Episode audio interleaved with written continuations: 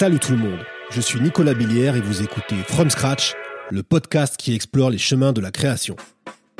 J'espère que vous allez bien depuis le dernier épisode avec DJ Code et aujourd'hui, j'ai le plaisir d'accueillir Malik Sek, cofondateur avec Big Flow et Oli de la marque de vêtements Visionnaire. Avant d'aller plus loin, une amie m'a récemment donné comme feedback que From Scratch étant lié au domaine créatif, il lui manquait parfois un peu de visuel pour accompagner l'audio et pouvoir se plonger plus profondément dans l'univers des créateurs que je reçois. Tout à fait juste. Et merci d'ailleurs Laetitia pour le retour. Je vous invite donc dès à présent à vous rendre sur les comptes Instagram fromscratch.podcast, celui de Malik qui est Malik simple tout attaché, et celui de Visionnaire qui est Vision underscore Ner pour y trouver votre bonheur et rendre cet épisode encore plus parlant. Au-delà d'être cofondateur de la marque, Malik en est aussi le directeur artistique, le brand manager, et comme vous l'entendrez au cours de notre échange, il porte également de nombreuses autres casquettes. Et il les porte plutôt bien. Véritable self-made man, homme de l'ombre comme il aime se définir lui-même, il a accepté de prendre un peu la lumière pour nous dévoiler son process et les coulisses de la création d'une marque de vêtements. Nous allons revenir sur son parcours, ce qui l'a amené à développer cette marque aux côtés de Big Flow et Oli, et comment ils travaillent ensemble sur la création des collections. Nous allons aussi parler positionnement, craft, chaîne de production, sans oublier d'évoquer sa recette et son Frankenstein bien évidemment. Alors forcément ce quatrième épisode est un peu à part, puisque je connais Malik depuis plus de 15 ans et que nous avons longuement travaillé ensemble sur Toulouse et à Paris. Et à mon grand étonnement, nous avons été très sages, peut-être même trop sages, plutôt sérieux. Mais le plus important, c'est que j'en ai finalement appris bien plus sur lui, et j'espère que le voyage dans son univers vous inspirera aussi. À épisode spécial, fin d'intro spécial, en souvenir du passé et des amis. Allez, c'est parti pour tout connaître du process de création de Malik Sek, from scratch.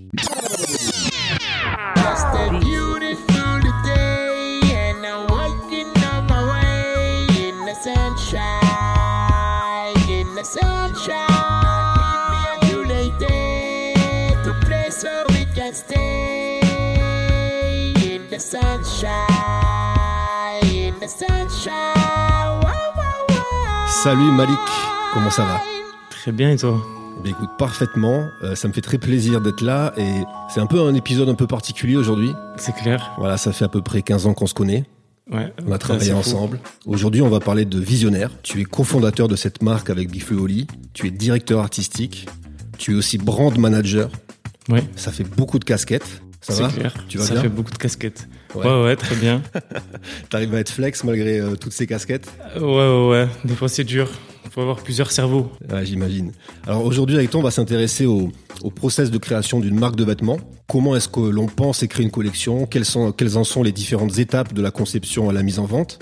Mais avant de rentrer dans le vif du sujet, à savoir ton process, est-ce que tu peux en quelques mots revenir sur la genèse de Visionnaire? Comment est-ce que cela a commencé?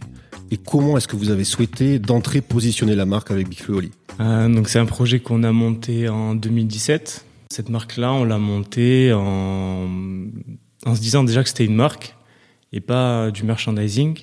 Ouais. Même si le nom visionnaire et l'appellation euh, donnée aux fans de Flo et Oli, on a voulu quand même monter une marque euh, qui a une enfin une allure de vraie marque, quoi, pas du merchandising avec marqué Big Foley ou qui reprend les paroles ou quoi que ce soit. Mm. On a voulu vraiment créer un univers et euh, développer cet univers-là. Euh, oui, de façon pérenne en fait. Euh, ouais, à part entière. Ouais. On a beaucoup de réflexions au début Mhm. pour retrouver ben, justement un positionnement, une identité, un univers.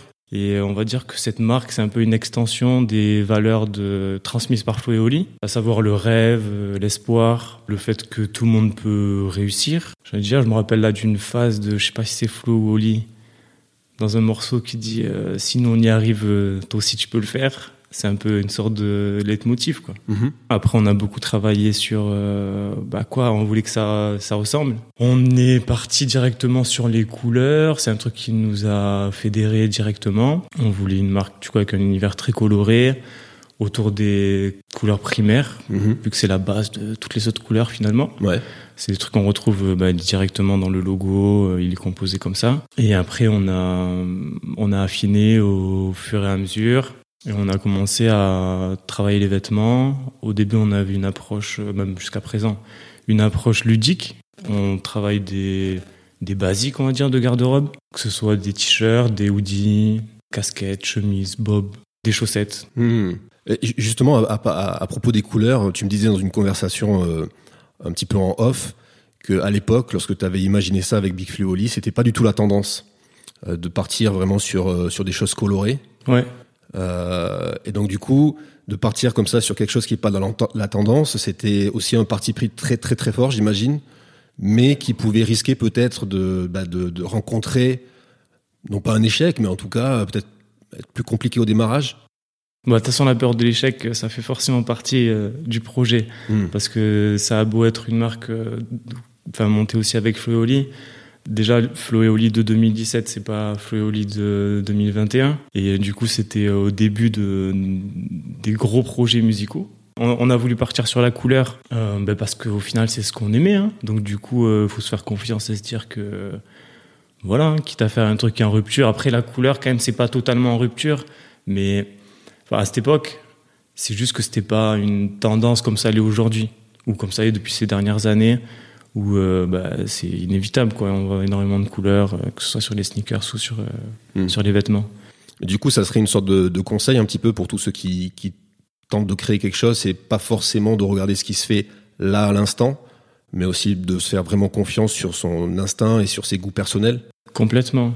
Je pense que c'est la base de suivre au final sa, sa vision. Hmm. Vaut, mieux, vaut mieux faire ça, au moins tu regretteras pas tes choix, hmm. vu que c'est les tiens. Et, et, voilà. Pour en revenir un petit peu à toi, comment en es-tu arrivé à, à, créer des vêtements? Alors tu as travaillé dans la pub, tu as été directeur artistique en agence, tu as créé, enfin tu as aussi été DA sur de nombreux projets musicaux. Euh, comment s'est fait le lien avec la création de collections de vêtements? Euh... Je crois que ça remonte à très loin en fait. Hein, ouais, ça remonte à très très loin. Je pense que avec du recul, à la, à la base, moi, quand j'ai découvert plus ou moins le graphisme, la première chose que je voulais faire avec, c'était faire un t-shirt. en vrai, c'était pas forcément euh, faire de la pub et tout. J'ai découvert qu'après, après, c'était un métier graphiste, etc. Mais euh, à la base, moi, je pas, je voulais faire un t-shirt. Je voulais aller chez l'imprimeur du, du, du, du, coin là qui fait des t-shirts. Et euh, je venais avec mon visuel euh, que j'avais travaillé sur Photoshop ou Illustrator, je sais plus. Et, et, du coup, je voulais juste faire un t-shirt. Et ça, c'était quoi à l'époque du lycée? Ouais, c'est à l'époque du lycée. Tu voulais personnaliser ouais, tes trucs, en fait. C'est à l'époque du lycée. Ouais, mais en plus, moi, j'étais vachement dans, dans cet univers-là.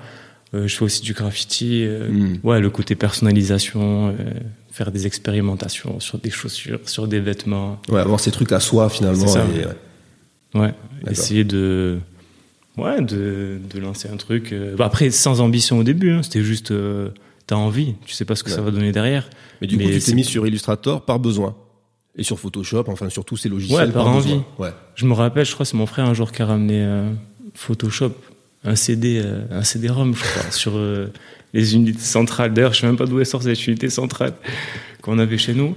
Et euh, du coup, ouais, j'ai découvert ça avec lui. Et après, moi, j'ai pas. C'est clair que j'ai pas lâché l'affaire sur le logiciel. Je passais toutes mes, je sais pas, le, soir, je restais trop tard, je faisais que que ça. Parce qu'au final, j'ai appris comme ça. J'ai appris en faisant. Mais alors, du coup, ça commence avec, on va dire, ce, ce, ce fameux t-shirt que tu veux faire l'apprentissage de, des logiciels. Et puis, je crois, si même on remonte encore plus loin, je me souviens de conversations qu'on avait eues, je crois qu'il y a même un truc de famille au, final, non? Ah ouais, après, c'est sûr que moi j'aime bien euh, le côté euh, ben, fabriquer des choses. C'est parce que je viens aussi d'une famille comme ça.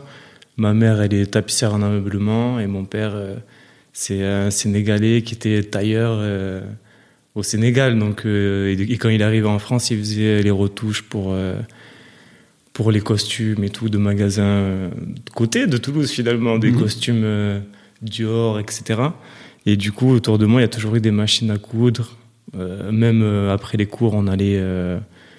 Je me rappelle avec mon frère, on allait chez ma mère à son atelier. Ben là-bas, je sais pas, on plantait des clous, on découpait du tissu, On, fabriquait, euh, je sais pas moi, des. je me rappelle, ma mère m'a dit que mon frère un jour il a fabriqué un pantalon pour pour une peluche. Voilà. du coup, tu fais ça et tu fais ça comme ça, quoi. Donc ça, voilà, tout ça, c'est né un peu comme ça. Et euh, il me semble que c'était en 2013. Euh, tu as même créé ta propre marque avec un ami. Ouais. Euh, qui s'appelait Arthur. C'est ça. et qui s'appelait Rockwood. Ouais. Donc du coup, ça, c'était, c'est un peu, c'est un projet super important.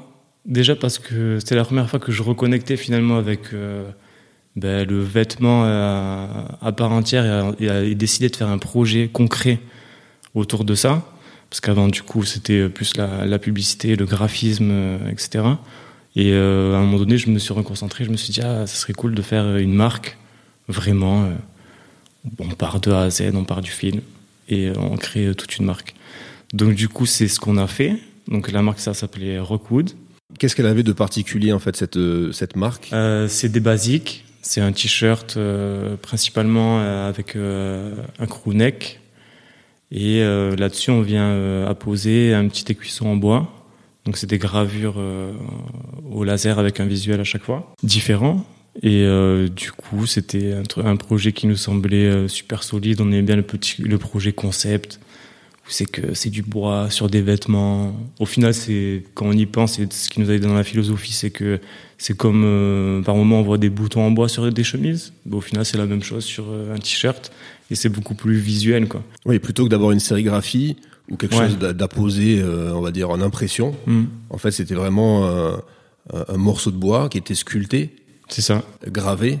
Ouais. Poli. non mais j'ai l'impression. À la main. Non mais c'est vrai en plus. Je me souviens de l'époque. C'était ça qui était, c'était ça qui était dur euh, au final dans, dans, dans, ce concept parce que on s'occupait de, bah, des gens s'occupaient de tout et euh, même de penser les pièces et tout, c'était quelque chose. Après, on devait les traiter vu que ça va à la machine, etc. On avait monté un atelier, euh, un atelier euh, rebelle, on va dire. Et euh, du coup, on faisait, on faisait ça comme ça. Pour vernir aussi. Pour vernir. Et je me souviens qu'il y avait une histoire aussi de où vous deviez calculer le grammage en fait même du, des t-shirts ou des suites pour que le bois ne tombe pas et que ça reste toujours bien en place. Ouais, déjà, on voulait euh, faire déjà des produits de qualité. Donc, euh, on faisait, comme je dis, on partait du film. Donc, on, faisait à la fois le design de, des t-shirts, euh, le, sizing, et du coup, on choisissait le tissu. Et donc, le grammage. Et pour un t-shirt, on trouvait ça super important d'avoir un très très fort grammage, justement pour maintenir cette pièce en bois et que ça ait euh, une allure de que ce soit solide en fait, que ça, que le t-shirt il soit pas euh, volant, qu'il y ait des plis partout, etc. Donc du coup on voulait un maintien euh, là-dessus pour avoir ce côté-là premium et c'était aussi un positionnement. C'était euh, vu le travail qu'il y avait derrière, c'était une marque premium. Ouais, premium. D'ailleurs, qui a été remarqué à l'époque par Black Rainbow ou Colette, ouais. si mes souvenirs sont exacts, et qui vous, vous a amené à faire des collabs aussi. Ouais, ouais, ben en fait c'est ça qui est fou. Hein. Au final, on a fait, on a fait ce projet-là, on l'a lancé, et euh, très vite, on a eu euh, plein de contacts, beaucoup de, de bons retours. C'était à l'époque des blogs et tout, euh, Hypebeast. Euh, même il y avait Spray Mag, je crois à l'époque aussi. On était trop, on était trop contents. On était passé dans plein de plein de magazines, ce qui nous avait permis d'être ben, un peu plus en vue. Et euh, donc après, on a, on a réussi ouais, à vendre dans les premières boutiques, que ce soit Black Rainbow, Colette, etc. C'était un peu une victoire parce que bah, on connaissait personne, hein, donc du coup. Ouais, euh, Toulouse quand même. Hein. C'est ça. Hein. Je me rappelle même que au final, à Colette, on avait envoyé un t-shirt avec euh, une lettre disant ouais voilà nous on fait ça, on se présentait, etc. Et euh, après ça, on a eu un mail avec un bon de commande. on est simple. Alors qu'avant, on se triturait la tête pour trouver des contacts, etc., pour que ce soit plus précis. Alors que, bon, finalement, euh, voilà. un beau produit, un, bel, envoi, euh, un message clair, et finalement, ça, ça peut passer, quoi. Ouais, c'est ça. Mais après, on était super investis aussi dans le, dans, que ce soit dans la com et tout, on faisait vraiment euh, beaucoup d'efforts pour, ben pour donner euh, une, vraiment une belle image au, au, projet, de bien défendre le projet. On faisait hmm. beaucoup d'efforts. Oui, parce que tu as toujours été en fait dans, dans le craft en fait. C'est quelque chose qui vraiment toi te, te, tient à cœur dans ton mm. process. Ouais. Je pense pas me tromper. Hein, c'est. Ouais, ouais, c'est super important. Je pense que bah, c'est la base. Si c'est mal fait, déjà c'est pas intéressant. Euh, bah, même pour moi, c'est pas intéressant de se dire que tu fais un truc euh, dont je sais pas, t'aimes pas vraiment ou si t'es pas vraiment fier. Donc du coup, euh, aller au bout de ses limites, c'est bien. Hmm. Enfin, au bout de ses connaissances plutôt, parce que c'est toujours en évolution. Donc évidemment que un projet que j'ai fait il y a 5 ans, je vais, avoir, je vais être un peu plus critique dessus par rapport à aujourd'hui. Hmm. Mais, euh, mais bon, c'est normal. Du coup, est-ce que c'est Rockwood qui te, euh, on va dire, qui te rapproche un, peu, un petit peu de Big Fluoli C'est-à-dire que quand ils pensent à, créer euh, cette marque, est-ce que tu penses que c'est ce projet-là qui, qui, fait que ça fait tilt un peu dans leur tête et qui se rapproche de toi? Non, en fait, c'est plus vieux que ça, je pense. Parce que déjà, bon, moi, je viens de Toulouse, eux, ils viennent de Toulouse. Moi, j'ai toujours baigné dans un univers hip-hop, à l'époque où le hip-hop, ça existait. Euh, là, là, là, on pourrait partir sur un podcast entier, mais du coup, ça serait encore notre sujet, du coup. Ouais, c'est ça. Tu balances un peu des punchlines, là. Ouais, c'est clair. mais euh, ouais, du coup, c'était ça. Et euh, donc, du coup, il y a beaucoup, beaucoup, toujours eu beaucoup de rappeurs autour de moi, etc. Moi, je faisais du graffiti, il y avait des DJ, etc.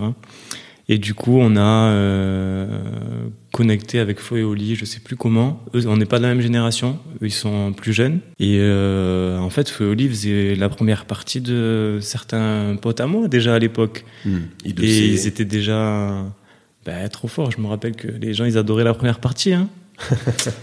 C'était fou, mais là, ils étaient vraiment forts. Ouais. Et euh, du coup, on a connecté à ce moment-là.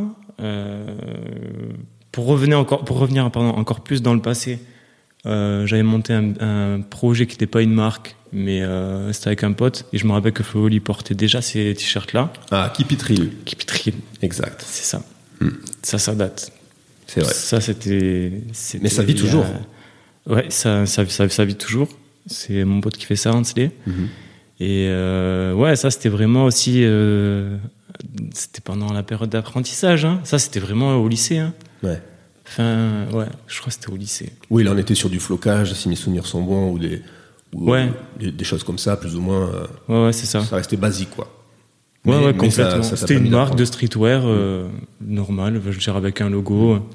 Et tu déclines ça. Ouais, ouais. Mais c'est vrai qu'on en voyait un euh, peu partout dans Toulouse, dans tous les concerts, dans toutes les soirées, avec du Kipitril. Ouais. ouais. Même nous, on avait fait des collabs ensemble. C'est vrai. C'est vrai, c'est vrai. À, une certaine époque. Ouais.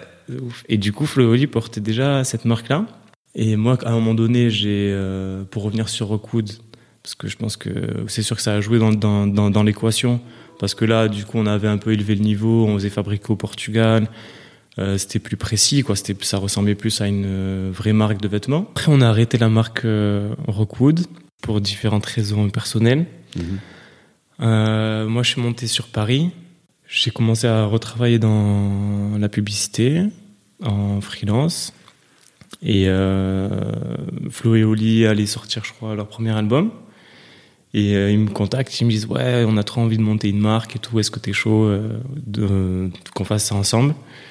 À ce moment-là, en vrai, je sais pas si j'avais envie réellement de recréer un projet, mais euh, en fait, je crois que si. Finalement, de recréer une marque, ça m'a toujours euh, intéressé.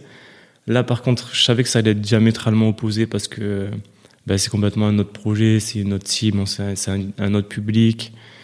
Il fallait euh, retravailler. En fait, c'était repartir à zéro. Et au final, je crois que c'est ça qui faisait du bien. Repartir à zéro sur un autre projet complètement neuf, complètement différent, avec une nouvelle approche, en essayant de ben, d'avoir d'être encore mieux euh, organisé. Mm-hmm. Donc du coup, c'est ce qu'on a essayé de faire. On a pris pas mal de temps au début pour euh, lancer les premiers prototypes, pour euh, se dire qu'on avait une première collection. Alors justement, on, va, on va vraiment rentrer dans le, dans le process là. Avant ça, j'aimerais juste savoir une petite chose. Donc dans, dans, cette nouvelle marque donc que tu crées avec eux, comment ça se passe? Parce qu'en fait, vous êtes donc vous êtes trois, ouais. d'accord? Euh, on a parlé de tes différentes casquettes tout à l'heure, mmh. donc il y en a quand même pas mal. Hein, je veux dire, au-delà de ouais, ouais c'est sûr qu'il y en a plein. tu vois. Pourtant, donc il y a beaucoup de choses qui sortent de chez Visionnaire. Euh, Est-ce que tu as d'autres euh, d'autres casquettes en plus quand tu quand tu crées cette marque? Je pense à euh, styliste, modéliste, ce, ce, genre de choses, parce que. Ben moi aujourd'hui, mon rôle au sein de la marque, c'est en premier directeur artistique. Mhm. Après, il y a brand manager. Après, il y a designer, styliste. Je m'occupe pas du modélisme. Mhm. Euh, et après, il y a aussi illustrateur au final, parce qu'il y a aussi l'illustration. euh, Ouais, tout le branding en fait qui est autour. Voilà, ouais. exactement. Donc, du coup, c'est ça euh, aujourd'hui mes casquettes. Ouais, Et, le- et du coup, le modélisme, c'est qui? Le modélisme, c'est euh, je fais ça avec l'usine. D'accord. Donc du coup, moi, j'envoie tous mes dessins. Euh, je, je- enfin, voilà quoi, je fais, je fais des, je crée les fiches, euh, les fiches techniques pour euh, pour chaque vêtement. Et après, on travaille ensemble sur euh, le modélisme. 2017, lancement, première collection à, à envoyer. Ouais, le stress. Le stress. Comment déjà tu, tu détermines cette première collection? D'où est-ce que tu puises ton inspiration pour, euh, bah, pour, pour la, pour la penser et la réaliser? Euh, là, il fallait qu'on pose un peu l'univers de la marque. Donc, affirmer les couleurs en premier, avoir des pièces fortes, euh, représenter aussi Flo et Oli, qui sont deux frères mais qui ont des personnalités aussi différentes et des goûts aussi euh, différents, même si ils se rejoignent sur une multitude de points. Mais on va dire que par exemple Flo, c'est le côté un peu plus excentrique et du coup, il va aimer les pièces euh, plus compliquées, qui sont très visuelles. Et, et Oli va aimer euh, les trucs un peu plus simples, un peu plus pointus aussi. Et euh, du coup, à, à, à cette époque-là déjà, même si c'était un peu moins affirmé, il fallait qu'on représente au final ces deux caractères aussi. Et donc du coup, a- on avait euh, pour but de créer des, des pièces super fortes visuellement avec beaucoup de couleurs, enfin mélanger beaucoup de couleurs. Et euh, à côté de ça, avoir des pièces un peu plus simples, mais toujours avec des touches colorées. Et au final, c'est un peu comme ça que moi j'ai travaillé la collection. Et, et comment tu travailles avec eux justement donc là-dessus sur cette partie de, de conception? Qu'est-ce que tu leur présentes? Et quel Mm. est leur rôle dans tout ça? Euh, moi, je réfléchis d'abord de mon côté. Je dessine euh, une multitude de modèles. Euh, après, on fait des, on, on fait des points. On, fait- on va dire qu'on fait plusieurs points avant de lancer une collection. Eux, ils me donnent leurs avis. On fait des échanges, on fait des ping-pong pour euh, améliorer, pour euh, complètement abandonner une idée, pour en avoir une nouvelle. Ils aiment bien aussi faire ça. Ils sont super pertinents euh, là-dedans pour donner des idées et tout ça, c'est des vrais créatifs. Donc du coup, c'est agréable de faire ça avec eux. Mm. Ça prend du temps cette phase-là? Ouais, ça peut prendre du temps. Par exemple, à peu près? Ça dépend parce que on va dire que depuis 2017, euh, les cas de figure sont toujours différents. Étant donné qu'ils n'ont pas un emploi du temps euh, normal, qui vivent au rythme de la musique, qui vivent au rythme des tournées. La période tournée, c'est assez compliqué pour, euh, bah, pour eux. Déjà parce que c'est fatigant, qu'il faut être disponible. Pour d'autres projets comme, euh, comme la marque de vêtements. Et c'est dur à caler. des, des rendez-vous physiques pour justement réfléchir à ça tranquillement. Donc on va dire que là, ça prend un peu plus de temps. C'est à moi aussi de, bah, du coup, de plus travailler pour, euh, bah, pour proposer des trucs euh, concluants et euh, directement dans le bon esprit. Parfois, il y a des petits, il y a- des petits fights sur des modèles. Il y a des choses que vous voulez, par exemple, faire sortir. Tu vois, des, des, des, des préférences et, et ça peut être dur de, de voir des choses qui sortent pas. Ouais, ouais, il y a toujours, il y a, y a toujours un peu des fights, mais c'est des fights euh, bon esprit. Ouais. C'est plus. euh, Déjà, eux, ils ont des avis qui sont super tranchés. Donc, et, et ça aide en fait. Ça aide vachement à, à abandonner une idée ou la continuer. Moi, je vais être dans mon, dans mon délire où je vais créer les, euh, des, des collections, donc du coup des vêtements, et je vais me poser mille questions, etc., pour faire des choix, etc., pour euh, essayer de, de dessiner quelque chose de cohérent. Et eux, ils vont venir avec un, un avis beaucoup plus spontané. Ils vont pas avoir toute ma réflexion forcément, à moins que je leur en ai fait part. Et du coup, ça va hum, leur permettre d'avoir euh, ben, un ressenti naturel et se dire euh, ben non, ça j'aime, ça j'aime pas. C'est pas aussi ca- cash que ça, des fois ça peut l'être. Ouais. Mais est-ce qu'en- euh, tant que créatif, parfois, justement, euh, que les gens donnent, alors je parle, pas forcément de Big Flo Oli, mais d'un point de vue euh, général, quelqu'un qui donne son avis de façon si cash, euh, sans qu'il sache toute la réflexion qu'il y a derrière, tout le cœur et tout le temps que tu as pu y mettre, est-ce que ça peut pas être un peu frustrant de temps en temps? Bon, bah, non, franchement, je pense pas. En plus, mm, avec l'expérience, tu, ça va, c'est un truc que moi je reçois assez bien. Et au contraire, je trouve ça, non, je trouve ça bien que ça soit franc. Parce que entre nous, on a besoin d'être franc là, sinon on va pas prendre toujours euh, des, des, pincettes à se dire euh, des choses pas cash, surtout qu'on n'a pas beaucoup de temps. Donc du coup, non, moi je trouve que ça aide vachement euh, dans la création. D'accord. Parce que moi je trouve que ça m'apporte un, un, point de vue, ça, ça me permet de, de trier. Après, il y a des trucs qu'on va défendre. Hein. Des fois, on peut être deux contre un ou un contre tous, seul contre tous. Mais, mais après, des fois, on fait des paris. Donc, du coup, on se dit, allez, on fait, on fait, on, lance ça quand même et on verra. Alors, euh, bon, ce, ce, que je vais te poser comme question, là, ça vaut pour la première collection, mais je pense que ça vaut pour, pour à peu près tous. Une fois que donc tu as fait valider euh, tes pistes euh, à, Big Flu Oli, hmm. donc toutes les pièces sont finalement prêtes, c'est quoi les étapes ensuite euh, pour partir en, en fabrication? Comment ça se passe en fait, cette chaîne un petit peu de, de production? Ok, donc nous, on donc moi je fais les fiches techniques pour l'usine. C'est vraiment le point de départ, euh, en tout cas, de, de, visionnaires vers la production. Euh, choisis les matières, que ce soit les grammages, le coton, euh, le type de d'impression ou de broderie ou enfin bref c'est multiple et, et, ça, et ça pour choisir tu vas en usine ou tu reçois des échantillons?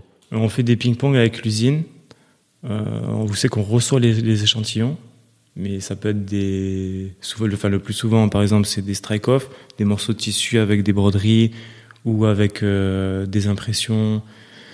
Après, on fait développer aussi les couleurs, donc euh, on reçoit des labs deep couleurs, des petits morceaux de, de couleurs de 2 cm par 1, mais c'est juste pour être d'accord sur les couleurs qu'on va développer, parce que comme je dis, on part du fil, et donc du coup, on part de zéro.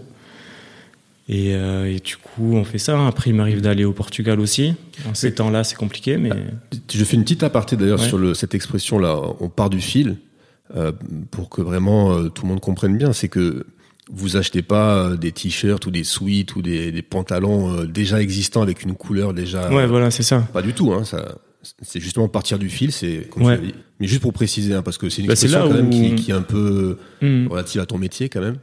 Ouais, je sais même pas. Moi, je ne connaissais pas hein, avant de, discuter avec toi. Hein. Ok, ben, moi je sais même pas si je l'ai entendu quelque part, mais ouais, c'est un truc que j'aime bien dire parce que c'est là où on se différencie d'un merch. Ou par exemple, euh, le merch des artistes, c'est souvent euh, ben, un t-shirt euh, ou un, ou un sweat de base. Fruit of the Loom. Ouais, ou même meilleure qualité, hein, que ce soit même Stan et Stella et tout. Mais du coup, c'est souvent ça qui est imprimé et juste ça. Nous, on, choisit tout et c'est super important. Même par rapport à notre cible. On veut, on veut des vêtements unisexes. On fait des vêtements unisexes pour notre marque. Donc, du coup, il faut intervenir euh, sur le sizing des vêtements pour pas que ça soit euh, super large euh, pour, ou inadapté pour les filles. Il faut que ça soit cohérent. Quoi. Ouais. Donc là, premier travail avec l'usine. Donc là, il, quoi, il réceptionne en fait tous tes choix.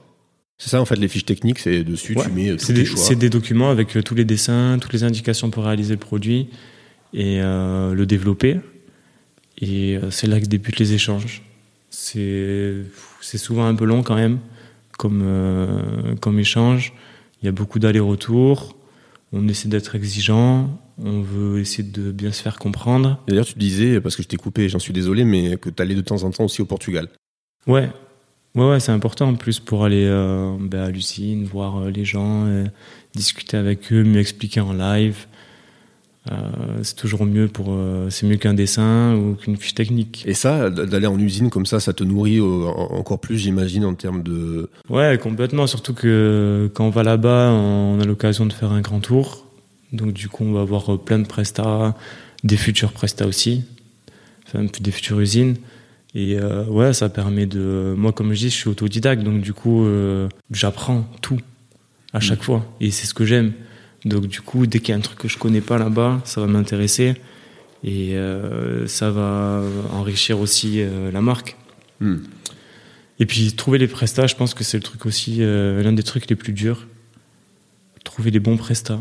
Pour, Pour les trouver, tu t'es débrouillé tout seul ou tu as, as fait appel à un réseau par exemple? Euh, ouais, on a, on fait appel à un agent de production qui euh, m'aide euh, avec les échanges pour la réalisation des, des prototypes, enfin sur toute la production. Et quand on a besoin de, de réaliser des nouveaux produits, ben, il est aussi un peu mandaté pour chercher des nouveaux prestats, pour euh, justement Négocier euh, aussi, j'imagine. Ouais, enfin on fait ça ensemble aussi, mais Mhm. ouais, ouais, complètement. C'est son rôle. euh, c'est un agent de production euh, acheteur, on va Ouais. dire. Ouais, J'imagine que c'est un rôle essentiel du coup là dans. Ouais, ouais, moi ça m'aide vachement parce que déjà il y a trop de casquettes et en plus de ça, enfin il faut, ouais, ouais, il faut, il faut, s'entourer là, complètement. Donc cette phase de, de on va dire d'échange avec l'usine, ça peut durer quoi C'est un cycle de combien à peu près Trois semaines, un mois, un peu moins, un peu plus? On met, ouais, un mois et demi, hein, un mois et demi, on va dire. Et c'est là que tu reçois des protos? Ouais, Ouais. on va dire qu'en un mois et demi, on arrive à la, à la fin d'un proto. D'accord. Enfin, de, ou de plusieurs protos, à la fin d'une d'une collecte, quoi, d'une petite collecte. Ok. Ouais. Donc là, vous recevez les protos. Ça, ça vous est arrivé de temps en temps de de, de, de pas finalement de pas apprécier euh, un proto et se dire merde putain en fait on va sortir ça et ça va pas le faire du tout. Vous êtes déjà On des sortira pas, en Ouais. tous les cas. Mais ouais, ça nous, ouais, ouais, bien sûr, ça nous arrive. Bah, c'est là où, euh, c'est là où il faut bien se faire comprendre, parce que euh, il y a notre interprétation et moi, ma, enfin ma vision, et après l'usine, la traduction qu'elle en fait. Et bon, la plupart du temps, ça se passe bien. Moi, en plus, je suis un peu chiant euh, sur euh, les détails, sur euh, sur plein de trucs relous pour eux. Et mais bon, la plupart du temps, ça se passe bien. Ouais. Mais bon, évidemment, on a eu plein de surprises où c'est que des fois, tu te dis, mais pourquoi? Pourquoi ça ressemble à ça? Pourquoi mon dessin que j'ai fait, il ressemble à ça finalement? Après cette phase-là, ils partent en prod, c'est eux en fait qui fabriquent. Ouais. Et là, du coup, bah, tu chill un peu. Ouais, complètement. on chill beaucoup. Non, bah, c'est là où commence euh, une autre phase de. Une autre phase, c'est-à-dire comment on va sortir la collection, euh, le lookbook qu'on va faire, euh, comment on va faire euh, la mise en marché, finalement. Euh, là, pareil, on essaie d'avoir une réflexion ensemble. Euh, moi, je vais d'abord euh, travailler de, mon côté pour voir bah, qu'est-ce qu'on fait comme shooting, euh, qui on prend euh, comme modèle, quel est le délire aussi du shoot. Et ensuite, on, on- on- je me mets d'accord avec Flo et après, on réalise euh, le shoot en question. Et, et pour les shoots, tu fais a- appel à des photographes euh, euh, qui ont une touche particulière aussi. C'est toi qui détermine euh, la DA globale et c'est eux qui vont apporter, on va dire, la petite touche supplémentaire grâce à leur style de photo. Ouais, complètement. On essaie d'avoir des photographes qui comprennent notre univers, ou en, en tout cas, nous aussi, on comprend leur univers. Le but, c'est de créer une collab. Moi, j'aime bien faire ça. Je trouve ça important, d'ailleurs, pour euh, à la fois pour le photographe et pour nous aussi. Ça fera, un- il y aura un meilleur rendu. Donc, du coup, ouais, on essaie de trouver des, des photographes qui comprennent euh, notre délire et qui sont euh, qui sont dans notre délire finalement. Ouais. Et, et quand tu crées euh, ces lookbooks, est-ce que tu regardes un peu ce qui se fait sur d'autres marques ou pas du tout? Tu te coupes de, de, de, de toute inspiration, on va dire, externe ou euh, justement quand même tu vas voir un peu ce que font les gens, comment ils innovent, euh, qu'est-ce que tu peux ramener comme pièce chez toi ou des trucs comme ça Euh, on fait de la... Moi, je suis en veille permanente. Après, je pense pas m'arrêter sur quelque chose en particulier. Euh, ça peut venir un peu de n'importe quoi, l'inspiration d'un lookbook. Après, c'est plus les poses, le choix des modèles aussi. Nous, on veut, on veut que ça nous ressemble. Le but, c'est de trouver un, un lieu, par exemple. La dernière fois, on a fait ça. On a, on a, on a voulu faire ça. On voulait trouver une maison qui corresponde à Visionnaire, comme si c'était un peu euh, la maison Visionnaire. Donc du coup avec des murs colorés, etc. Donc on a on a cherché ça pendant longtemps. On a trouvé au pavillon des canaux à Paris. Et au final, je crois que le plus dur c'est ça, hein, c'était de trouver le lieu. Mais Mhm. du coup, l'inspiration de ça, elle est venue des vêtements finalement, de se dire euh, ok, on a tant de couleurs dans dans, dans, notre marque, on essayer de le retranscrire autre que par euh, seulement des fonds studio colorés pour changer. Et donc du coup, on s'est dit bon, vas-y, on essaie de ouais de développer l'univers et, euh, essayer de voir qu'est-ce que ça pourrait être une maison visionnaire. On, a, on est tombé là-dessus, sur le pavillon des canaux. On trouvait que ça marchait trop bien. Du coup, on a composé là-bas. Et d'ailleurs, je, je, pense qu'on peut en placer une pour euh, pour Pauline qui, qui a rejoint aussi Visionnaire il y a pas longtemps, ouais. parce que l'équipe s'est agrandie au final. C'est ça aussi la, la, la beauté, on va dire, de l'histoire. Ouais, ça fait environ un an. Du coup, Pauline nous a rejoint en chef de projet et aussi res responsable communication. Mm -hmm. Et ouais, ouais, ben ça aide vachement hein, parce qu'il dit, a trop de casquettes. Elle aussi, elle a beaucoup de casquettes. Merci Pauline.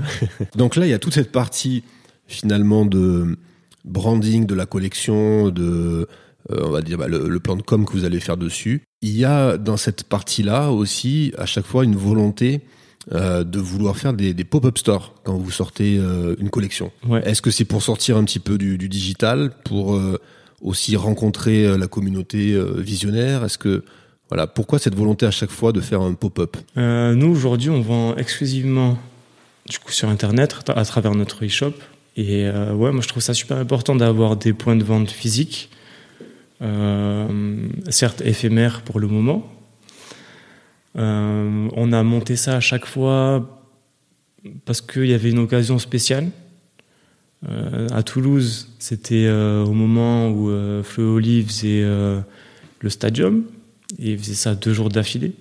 Donc du coup, il y avait un vrai événement dans la ville on trouvait que c'était le, vraiment le bon moment pour euh, aussi avoir une boutique, que ça crée une sorte de point de rendez-vous aussi euh, pour les gens. Il y avait vachement de monde qui passait là-bas. Donc du coup, on a fait ça, on a fait ce, premier pop-up là. Euh, on en a fait un autre à Paris. C'était au moment euh, de la sortie de la chaussure, même si c'est pas, on l'a pas fait pour la sortie de la, de la collaboration qu'on a fait avec Coq Sportif. On l'a fait parce que, quoi qu'il arrive, on allait le faire. Ils, ils faisaient aussi euh, U Arena à ce moment-là. Et euh, ça tombait trop bien parce que la chaussure sortait à ce moment-là. Donc on a greffé euh, l'événement euh, Coq Sportif euh, visionnaire. Mais à la base, c'est, c'était notre boutique, euh, quoi qu'il arrive. Et on trouve ça important de, monter des, pop-up stores on en refera dès qu'on a l'occasion. Ouais, ouais, voilà, pour, pour faire aussi un petit peu de lien avec la communauté. Vous avez une communauté quand même très forte ouais. aussi. Parce que on va parler un petit peu aussi réseaux sociaux, mais donc tu parlais tout à l'heure de, de, travailler sur le branding, sur le plan de com. Les réseaux sociaux sont bah, une partie euh, hyper importante de visionnaire. J'ai l'impression que vous avez réussi à créer une sorte de communauté euh, où les gens sont hyper réactifs, sont eux-mêmes des créateurs finalement, ou parfois vous lancez des concours. Ouais, ouais, c'est sûr qu'ils sont, ils sont hyper créatifs et c'est ce qu'on aime bien. Et au final, c'est ça l'univers de la marque aussi. Il y a beaucoup de de visionnaires du coup qui font bah, énormément de dessins. On a déjà fait vachement de concours aussi de dessin. Nous, on adore l'illustration. Donc du coup, c'est vraiment euh, notre univers quoi. Et euh, ouais, il y a une forte communauté de visionnaires et on les retrouve tous euh, au pop-up. C'est un point de, un point de rencontre. Ouais. Ils, ils, peuvent voir aussi euh, bah, les gars par moment quand ils passent. Et ouais, c'est, je trouve ça ouais, super important. Ça devient réel visionnaire devient réel. On voit les vêtements. C'est la première fois aussi qu'on voit les vêtements en, en, réel, à part ceux qui ont déjà acheté sur la boutique e-commerce. Mais je veux dire, c'est toujours mieux de voir bah, toute la collection et en plus dans un univers spécial qu'on aura développé euh, bah, pour mettre en scène les vêtements. Ça aussi, c'est une, nouvelle casquette que, que j'ai à chaque fois. Mais euh, c'est trop bien de, de, définir des univers euh, complets je trouve que ça ajoute euh, une autre dimension à la marque de faire une boutique. Et oui, parce que aujourd'hui, alors on reviendra, on reviendra sur la communauté un, un petit peu plus tard, mais euh, aujourd'hui, en termes marketing, tu sais, pour employer ouais. des mots un peu barbares, euh, on pourrait dire que euh, Visionnaire est considéré comme une DNVB, hein, les digital, native, vertical, brand. Exactement. Est-ce que donc ça, c'était le positionnement de départ aussi. Hein. Euh, ouais. Forcément, ça coûte aussi moins cher de se lancer comme ça. Il me semble aussi que dans une, en, en termes de politique de prix, ça vous permet aussi bah, de pouvoir euh, offrir des collections, euh, on va dire peut-être plus abordables. Je ouais. me trompe euh, pas. Non, non, complètement. En plus, c'est vraiment euh, un truc auquel on tient. c'est là aussi que je dis que bah, et Oli sont vraiment investis dans, dans cette marque parce que c'est vraiment un truc qui leur tient à cœur de vendre des produits accessibles euh, malgré et de qualité et, de qualité et euh, bien produits et vraiment c'est un truc qui est vrai qui, qui tient à cœur vachement ouais. et c'est aussi pour ça qu'on est euh, pour l'instant en vente directe et qu'on n'a pas de boutique revendeur. On a eu quelques contacts de boutiques, mais en fait, c'est pour le moment, vaut mieux pour nous vendre en, direct parce que c'est on, pratique des, des, prix qui nous permettent de faire de la vente en direct ouais. pour le moment. ouais, c'est une vraie stratégie en fait de marque. Ouais. Et ça vous permet de puis Visionnaire, c'est une marque euh, populaire, accessible. Du coup, euh, on n'est pas sur un produit de niche où euh, on va rechercher l'exclusivité, où on va rechercher ouais une sorte de une sorte de rareté. Nous, c'est vraiment c'est populaire dans, le bon sens du terme. C'est pour tout le monde, de, qualité, en essayant de respecter ben, au maximum euh, ben, tout le monde, euh, tous les intervenants euh, dans la production et l'acheteur aussi. Du coup. J'imagine que cette notion-là, très précisément, à chaque fois que tu crées une collection et que donc tu passes d'une collection à une autre, c'est toujours, on va dire, le, le vecteur principal qui te qui mène ta, ta réflexion en fait. Toujours rester là-dedans, quoi dans ce côté accessible, euh, comme tu l'as dit, unisexe. Ouais, en fait, c'est pas c'est pas des contraintes, mais quelque part, ça te ça te donne un cadre dans lequel. C'est notre cadre. Ouais, ouais, complètement. On compose euh, dans ce cadre-là qu'on a défini et euh, qui nous, dans lequel on est à l'aise. Tout à l'heure, tu as évoqué très rapidement euh, le coq sportif. Ouais. Tu as parlé aussi de d'exclusivité, du fait que justement, il n'y avait pas trop. Enfin, il n'y avait pas des, des, des, des, pièces rares, etc. Que c'était pas le but du jeu, en tout cas, ni la politique de, de visionnaire. Ceci dit, vous avez quand même fait des collabs. Et elle est devant, devant moi en plus, hein, euh, donc la, la sneakers de, du coq sportif. Bon, déjà, première question, est-ce que c'est un gros kiff de designer une, une sneaker? Ah bah ouais, c'est clair. Incroyable. J'imagine, hein, ça a dû être un truc de, un truc de fou. Ouais, ouais c'est une sacrée opportunité. Là-dessus, Merci, Coq Sportif. vous avez tout fait euh, en termes de design, de proposition. C'est vraiment vous, quoi. Ouais, on était vraiment investi euh, là-dessus. De toute façon, comme je le dis souvent, euh, Flo et Oli sont investis dans tous leurs projets de toute manière, d'une manière euh, insoupçonnée. Deep. Ouais, ouais, très, très, très, très profond. Donc, un truc comme ça, c'est sûr que on allait vouloir bah, le maîtriser. Ouais. Et surtout, il fallait que, ouais, il fallait que ça nous ressemble. Donc, du coup, là, c'était un peu pareil. Hein. On est allé, du coup, chez Coq Sportif. On avait déjà des idées de quel modèle on voulait euh, dessiner. Donc là, on a dessiné une, redessiné une R800. Le modèle existe déjà, mais on l'a adapté à notre sauce. Et du coup, c'était super intéressant de travailler avec eux. Moi, j'ai fait euh, plusieurs euh, réunions de travail avec l'équipe là-bas, notamment Fred. C'était franchement super agréable de travailler avec lui et de voir un peu les matières, de voir ben, ce qu'il était possible de faire. Nous, un, moi, c'est un domaine euh, duquel j'étais un peu étranger niveau réalisation, enfin production, etc. Ouais, Qu'est-ce qui change dans le ben, justement le process de, de, création d'une sneaker par rapport aux vêtements? Donc, euh, bon, hormis la shape, etc., etc. Mais qu'est-ce qui change fondamentalement dans l'approche créative? Non, non, il y a rien qui change. Il y a rien qui change. Je veux dire, c'est euh, c'est juste un nouveau domaine, donc du coup, on maîtrise pas la production. Mm-hmm. Euh, on a des idées, mais on, des fois, ne sait pas si c'est possible de les réaliser. Euh, là où dans le textile, on a quand même une idée beaucoup plus précise de ce qu'on peut faire. Et euh, sinon, après, non, on est assez libre de, proposer plein d'idées, de voir où ça peut aller. des fois, ça va faire rebondir.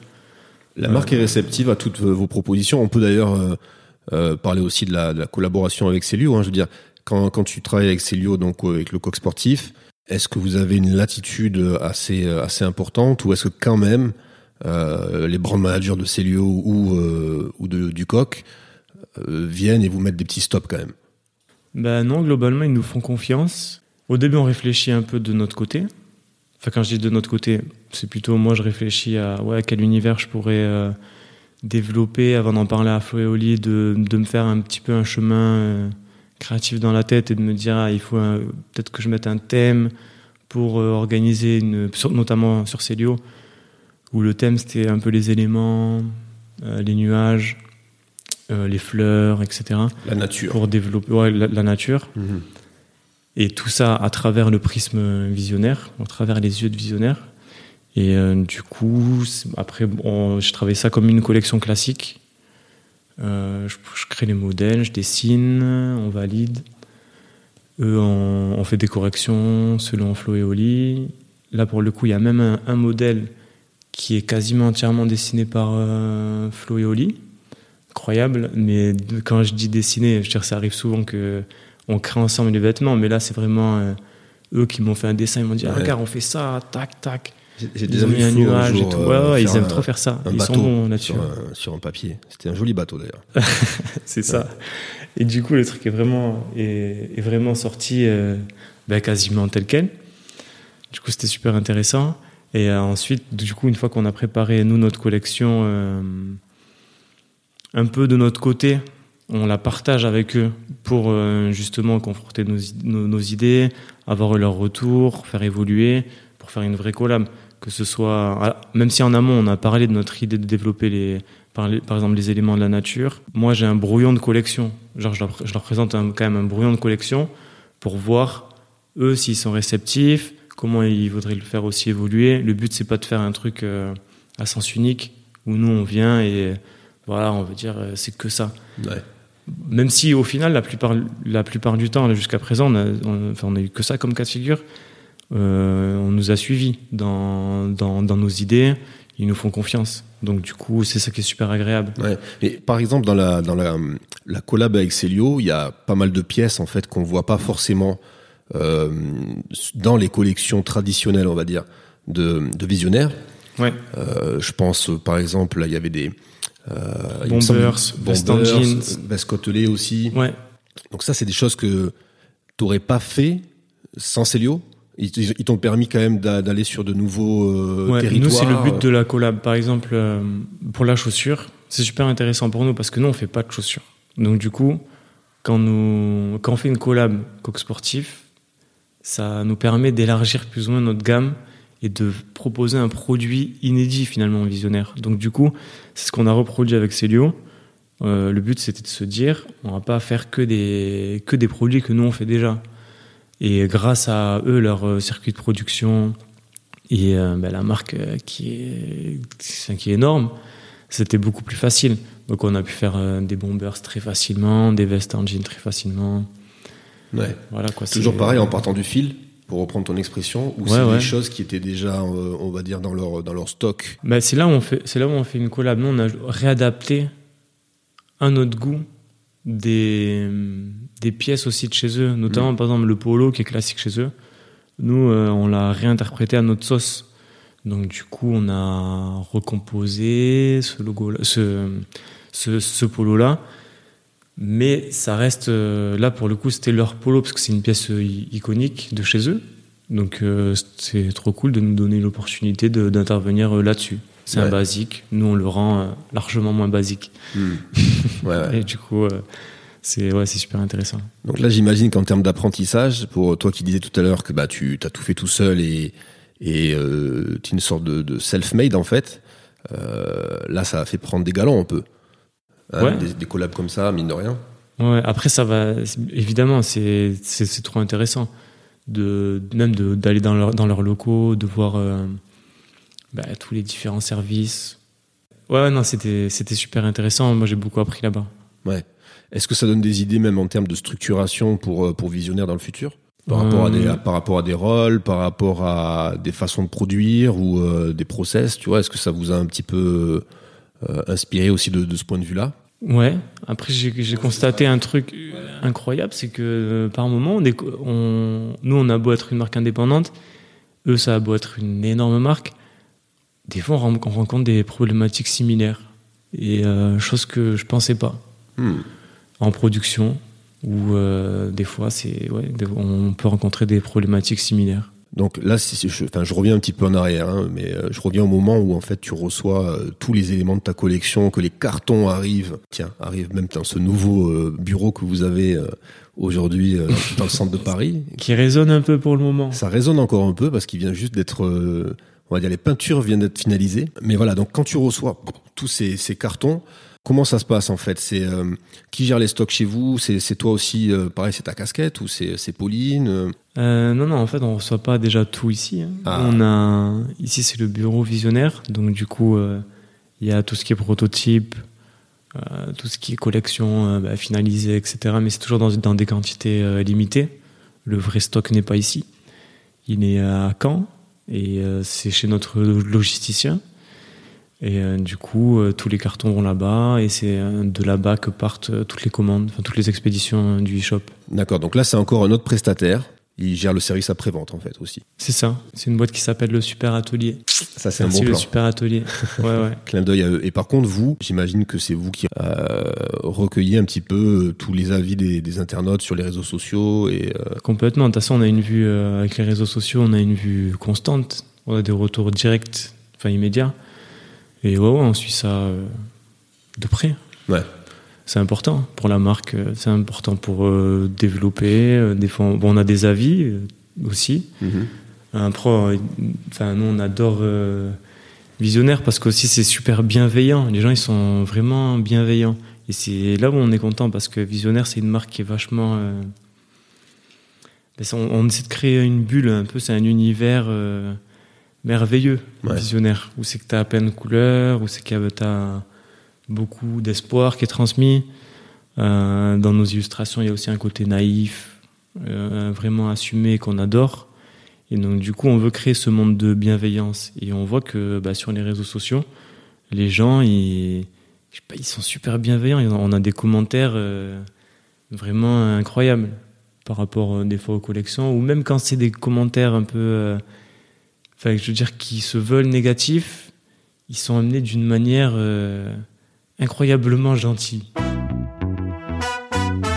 Pour en revenir euh, à ton process de création, euh, à toi Malik, euh, moi il y a toujours quelque chose que j'ai trouvé assez fabuleux, c'est que tu passes d'une collection à une autre. Comment tu fais pour renouveler ton inspiration à chaque fois? Tu, sais, pour bah, finalement repartir de zéro et, proposer quelque chose de complètement différent à chaque fois, tout en ayant un, un lien et on va dire un ADN euh, toujours profond avec, avec Visionnaire quoi. Est-ce que de temps, en- temps en temps, tu te casses pas un peu la tête? Euh, ouais, c'est toujours une, il y a toujours une part de, de casse-tête, mais en fait, c'est- c'est une continuité. Du coup, euh, on est dans un projet où on a défini un univers, donc ça nous, ça m'aide aussi à composer euh, là-dedans. Et ça rend les, les créations de, de nouvelles collections, même si le but c'est toujours de, de faire évoluer, ça me permet de. C'est comme des repères en fait. Et aussi, ce, qui, ce que dans, dans une collection, en fait, il y a, je sais pas moi, il doit y avoir euh, 20% des trucs dessinés qui sortent. Donc en fait, à côté, il y a des milliers de. Enfin, des milliers. Ça, c'est Il y, a énormément, il y a énormément de brouillons, il y a plein de Ouais. trucs euh, de tests. Et euh, des fois, c'est peut-être des idées que, qui seront pour euh, bah, une future collection, tout simplement. Donc du coup, je dis pas qu'il y a de l'avance, mais euh, je repars à zéro, mais inconsciemment, je me dis que bah, il y a peut-être une idée que j'ai pas assez exploitée précédemment, que je vais essayer de continuer, voir où ça va. Mhm. Peut-être c'était une vraie mauvaise idée, peut-être Ouais. c'était une bonne idée. Donc du coup, c'est c'est un peu comme ça ouais, D'accord. que ça se passe.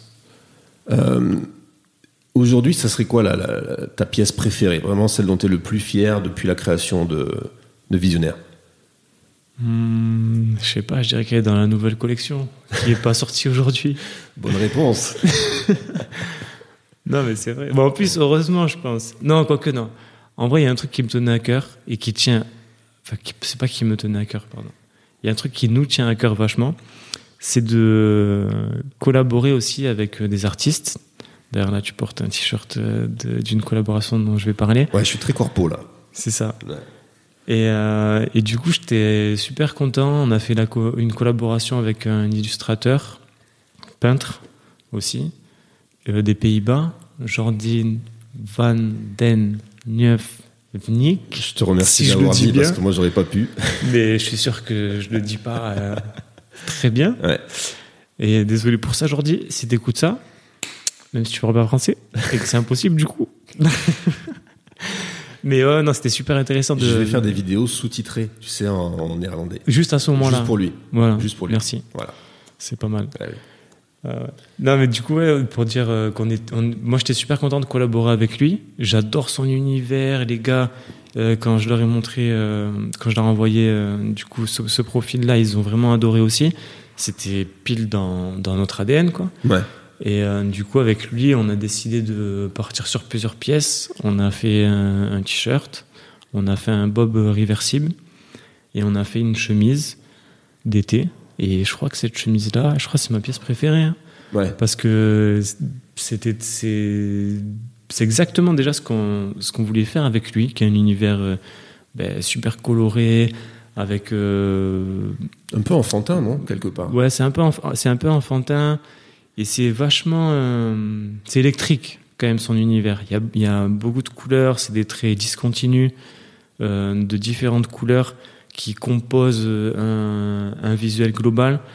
Et en fait, quand moi j'ai vu ça, ça, fait- longtemps que, que, que je connais du coup Jordi à travers son travail. Et directement, j'avais l'idée de lui faire faire une trame avec, avec euh, plusieurs couleurs pour composer une chemise un peu abstraite. Je voulais pas que ce soit un visuel euh, très précis qu'on puisse voir. Hmm. Et euh, du coup, c'est ce qu'on a travaillé ensemble. Et euh, du coup, je suis super content de cette chemise. Et euh, des pièces en général qu'on a fait avec lui. ouais. Ouais. C'était super fluide, c'était incroyablement euh, limpide. Donc ça, c'est le coup de cœur, ça. Ouais. C'est le coup de cœur. Et tu as d'autres idées, justement, de, de collaboration? Alors, Ouais. On va pas les dévoiler ici, j'en suis persuadé, On mais... va pas dire quoi, mais euh, oui, mais bien sûr, on en, a, on en a plein. Et euh, c'est des trucs qu'on veut mettre en place rapidement. D'accord. Certains trucs qui sont en cours, mais euh, ouais, c'est en tout cas quelque chose qu'on veut développer. Les collaborations avec les artistes, c'est vraiment un truc important pour nous. ouais. Et vous fixez un rythme sur les sorties de collab, sur les sorties de, de collections. euh, voilà, il y a un rythme visionnaire où là-dessus vous êtes assez flexible? Euh, non, ouais, on on suit pas vraiment de, on suit pas de rythme particulier. On envoie des, co- des, des, co- des nouvelles collections euh, quand elles sont prêtes. Et on n'est pas dans, dans une surproduction où euh, on veut toujours faire des nouvelles collections là-dessus. D'accord. Qu'est-ce qu'on peut souhaiter à Visionnaire? Hmm, ben, de s'agrandir et de se développer et d'aller toujours plus loin, de faire de nouvelles collabs, de d'ouvrir un magasin, Ah, de ouais, d'aller dans les nuages. Ah ouais, c'est haut, ouais, c'est beau. Maintenant est venu le temps, Malik, de euh, passer à- aux rubriques de fin, euh, qui permettent parfois de faire un petit peu aussi la synthèse de tout ce qu'on s'est dit. C'est euh, la recette et ton Frankenstein. Alors, on va commencer par la recette, à savoir les points qui sont pour toi essentiels dans ton process de création, pour que tu te sentes bien, pour que les choses soient menées de bonne façon. Euh, pour moi, en premier, c'est le calme. C'est euh, être coupé des mails, des, de- du téléphone, des messages, etc. Pour euh, créer un peu un univers où tu rentres. c'est même pas créer un univers, c'est juste rentrer dans sa tête et être disponible pour pouvoir se poser des questions sur un temps suffisamment long Ouais. et du coup amener un peu de réflexion. Et euh, au final, je pense que c'est ça aussi la création, c'est euh, faire des choix, se poser des questions un peu dans sa tête et de se dire ah tiens je vais faire ça, ça, Euh, ça te fait rebondir, tu te dis ah oui mais non pas ça, après tu vas penser à autre chose et au final, euh, moi j'ai besoin de ça pour D'être dans ta bulle. Ouais, d'être dans ma bulle. De la musique aussi est essentielle, ça m'aide à me concentrer. Donc quand je dis calme, c'est plus, ouais, c'est vraiment les mails et tous les trucs annexes ou les problématiques de la marque même qui, euh, faut, enfin, il faut vraiment arriver à sortir de ça et de se dire, ah ben, tiens, c'est une période euh, un peu récréative où euh, tu crées euh, des vêtements et le but c'est de faire une collection sans forcément but précis les premiers temps, juste se dire. bah, je sais pas, se laisser un peu inspirer, voir. Un peu d'errance, quoi. Ouais, ouais, sans thème particulier au début. J'ai toujours des trucs en, en tête. Au début, je vais essayer de les poser. Et après, je vais me dire, euh, est-ce que c'est une bonne idée ou pas? Après, il y a certains éléments qui vont me servir peut-être de base. Et je vais décliner euh, à côté, autour de ça. Et, euh, et voilà. Et la musique, ça va Toujours un peu hip-hop quand même? Toujours. Hip-hop, rap. On t'a dit, le hip-hop, ça existe plus trop trop. La polémique. C'est ça. D'accord. Il n'y a pas de polémique. Donc musique, musique, voilà, ça c'est euh, toujours là, ça coule. euh, derrière, tranquille. Ouais, toujours. Tu Toujours t'installes. des écouteurs. Voilà. Même au bureau, toujours des écouteurs avec, euh, avec de la musique. Ça aide vachement à, à se concentrer. Donc ça, c'était deux du points monde. essentiels pour ta Ouais. recette. Calme, Calme. et musique. Enfin, du coup, la musique, ça fait que t'es dans ton calme, mais musical, quoi. Ouais, voilà. ouais. Ça crée un contexte Voilà. favorable. Ouais, c'est ça. Ok. Et donc, le Frankenstein, à moins que tu aies un troisième point. Non, non, non, bon Ouais, c'est principalement ça, euh, Ouais. la recette. Tranquille. Ouais. C'est simple au final. Hein. Bah, c'est Bah, c'est super simple. Bah, c'est bien. Il faut ça. Exactement. Il faut évidemment son matériel, donc euh, un peu les éléments euh, disponibles, c'est-à-dire des crayons, du papier. mon iPad aussi, maintenant je travaille beaucoup sur, sur iPad. Des pantonniers. Mes pantonniers Euh, à les disposition. Quel, quel luxe. Ils sont magnifiques. Mes classeurs. Ah ouais. C'est clair. Ah, là, il y en a de la couleur. hein. Ouais, ça aide, ça aide vachement. Ouais. Et, euh, et voilà. hein. Et le Frankenstein, donc là, c'est à l'inverse. On va dire l'élément qui te coupe tout et, et qui t'empêche de, de réfléchir, de créer. Ça serait? Euh, je dirais le stress et un peu le, le timing. Euh, des fois, au- en début de création, c'est super simple, parce qu'au final, tu débutes une nouvelle période de création, tu es un peu libre, tu pas encore de problématique de euh, formaliser, on va dire, ta, collection, s'arrêter sur euh, tel et tel modèle, euh, les problématiques du coup de production que tu risques de rencontrer, etc. Ça, ça des fois, ça peut être, ça peut être un peu des freins. Ça marche.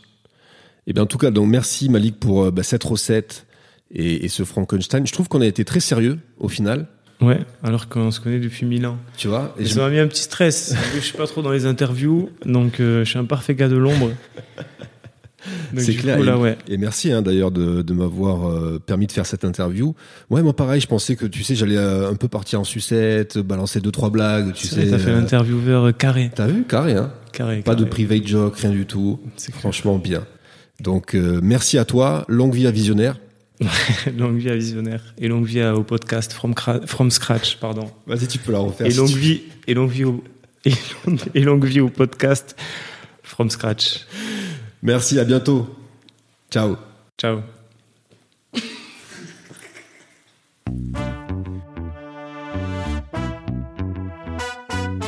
Voilà, c'est la fin de cet épisode. J'espère que vous avez passé un bon moment et que cela vous a permis d'en apprendre un peu plus sur les chemins qu'empruntent les créateurs pour donner vie à leurs œuvres. C'est l'heure de se quitter et je vous donne rendez-vous dans moins de trois semaines pour une nouvelle rencontre inspirante. D'ici là, si vous souhaitez supporter From Scratch, n'hésitez pas à mettre le maximum d'étoiles sur Apple Podcast et partout où il est possible d'en mettre. Vous pouvez également partager cet épisode sur vos réseaux sociaux et vous abonner à ceux de From Scratch pour échanger et suivre toute l'actu. Un grand merci à vous, ainsi qu'au studio Likefire qui a signé le sound design du podcast et Ludovic Prigent pour la DA.